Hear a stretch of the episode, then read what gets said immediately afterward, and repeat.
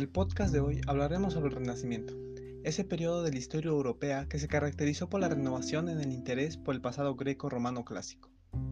El Renacimiento surge en Italia durante los siglos XV y XVI, extendiéndose por toda Europa occidental, pasando en la Edad Moderna. En la Edad Moderna ocurren grandes cambios y se da una nueva forma de entender el mundo. También surge el humanismo como corriente literaria. Sus principales humanistas fueron Tomás Moro, Erasmo de Rotterdam y Luis Vives. El humanismo se caracterizó por su antropocentrismo, el cual se difundió gracias a la imprenta, que fue inventada en 1440 por Gutenberg, las academias, que reunían sabios para intercambiar ideas, de la cual se destacó la Academia Platónica de Florencia, y las universidades, que siguieron existiendo con métodos medievales, destacando la de Bolonia, Alcalá de Henares y Salamanca. Aportes del Renacimiento.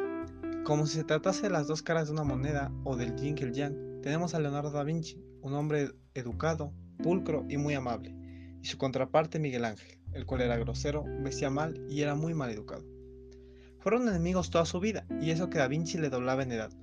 Su mayor enfrentamiento tuvo como motivo la renovación de la Capilla Sixtina en el año de 1501, trabajo encargado a Miguel Ángel, del cual Da Vinci estaba muy celoso. Otro de sus representantes fueron Miguel Servet y Nicolás Maquiavelo. La escultura renacentista se divide en dos etapas, el 480, que se caracterizó por la exaltación de la belleza y proporcionalidad del cuerpo humano, la búsqueda de la armonía, el equilibrio y la estabilidad. Se interesa por el volumen, el movimiento y la expresión. Sus principales representantes fueron Ghiberti y Donatello, teniendo a Florencia como la cuna del Renacimiento.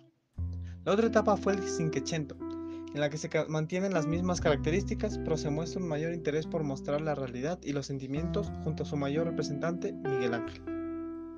La pintura renacentista. En el 480 aparece el gusto por el retrato y hay un mayor dominio del dibujo que en épocas anteriores. Sus principales representantes fueron Masaccio, Piero de la Francesca y Sandro Botticelli. En el 580 hay una mayor preocupación por el uso de luz y sombra, y el dibujo va perdiendo importancia a favor del color se divide en clasismo y manierismo. Sus principales representantes fueron Leonardo da Vinci, Rafael y Miguel Ángel. La arquitectura renacentista.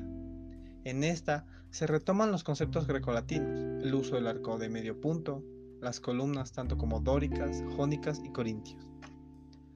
En su 480 aparece el uso de formas arquitectónicas griegas y romanas, la proporcionalidad geométrica y búsqueda de armonía y se adaptan las medidas del hombre a la utilidad del edificio.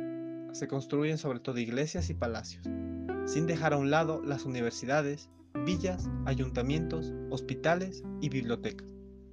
Sus principales representantes fueron Filippo Brunelleschi y León Battista Alberti.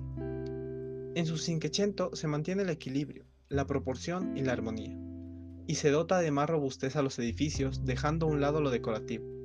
Sus representantes fueron Bramante, Miguel Ángel y Valadio. Las obras renacentistas.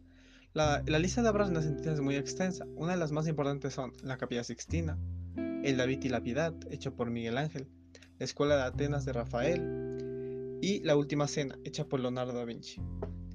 Así es como damos finalizado al Renacentismo, el cual nos dejó muchos aportes culturales y artísticos, siendo recordados aún en la época actual y siendo referentes para muchos artistas. Gracias por escuchar este podcast y quédense en casa.